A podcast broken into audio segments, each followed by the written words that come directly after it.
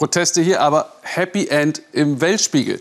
Vor einem Jahr haben wir hier über Rose aus Texas berichtet. Sie stand von heute auf morgen allein da mit ihren zwei kleinen Kindern, weil ihr Mann nach El Salvador abgeschoben wurde. Einer der ersten unter Präsident Trumps Politik gegen sogenannte illegale Einwanderer. Dabei lebte er schon seit seinem 15. Lebensjahr in den USA. Ein Schicksal stellvertretend für viele. Claudia Buckenmeier blieb in Kontakt, als Rose kämpfte. Und sie kämpfte erfolgreich. Danach hat sich José Escobar mehr als zwei Jahre lang gesehnt. Mit den Kindern im Park spielen, einfach für sie da sein. Rose nennt das die kleinen Dinge. Wie viel sie bedeuten, werde erst klar, wenn sie verloren gehen.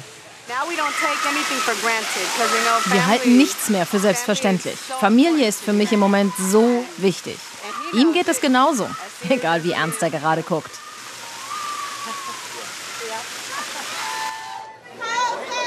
Anfang Juli die Überraschung. José darf zurück. Erreicht haben das der demokratische Kongressabgeordnete Al Green und ein Anwalt. Josés zehnjähriges Einreiseverbot aufgehoben. Er war als einer der ersten nach Donald Trumps Amtsantritt abgeschoben worden. Nach vielen Jahren der Illegalität durch einen Formfehler seiner Mutter. Seine Frau kämpfte. Wie eine Löwin, sagt sie selbst. Aufgeben kam nicht in Frage. Der neunjährige Walter hat versucht, stark zu sein. Ich bin jetzt der Mann im Haus, tröstete er seine Mutter. Aber am Flughafen fiel die ganze Last von ihm ab. Ich habe fast geweint. Es waren glückliche Tränen. Happy tears? Rose macht es noch immer wütend und traurig zugleich, wie viel ihr Mann mit den Kindern verpasst hat. Er aber will nur neu anfangen.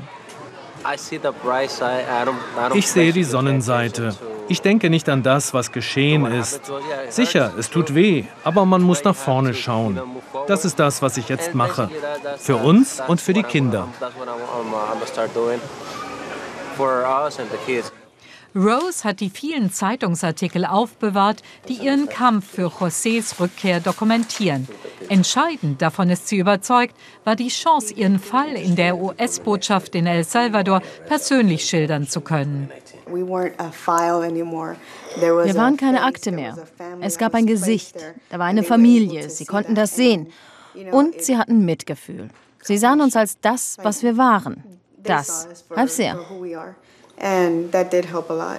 Nun wollen die Escobars anderen Familien helfen, die in einer ähnlichen Lage sind. Und sie wollen sich im Präsidentschaftswahlkampf engagieren. Doch was, wenn Donald Trump wiedergewählt werden sollte? Man muss es respektieren. Er ist der Präsident. Man kann verschiedener Meinung sein, aber er ist der Präsident. Es ist, wie es ist. Man muss demokratisch sein in so einer Situation.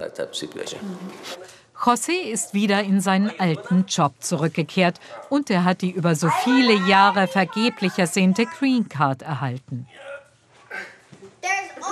In drei Jahren kann er die Staatsbürgerschaft beantragen. Samstagabend Heimkino, wie früher. Sie wollen zurück in die Normalität, aber noch erzählen sie, seien sie nicht da. Wir teilen, wie eine Familie. Sie werden wohl nie ganz verstehen, warum José nicht auch ohne Abschiebung US-Bürger werden konnte.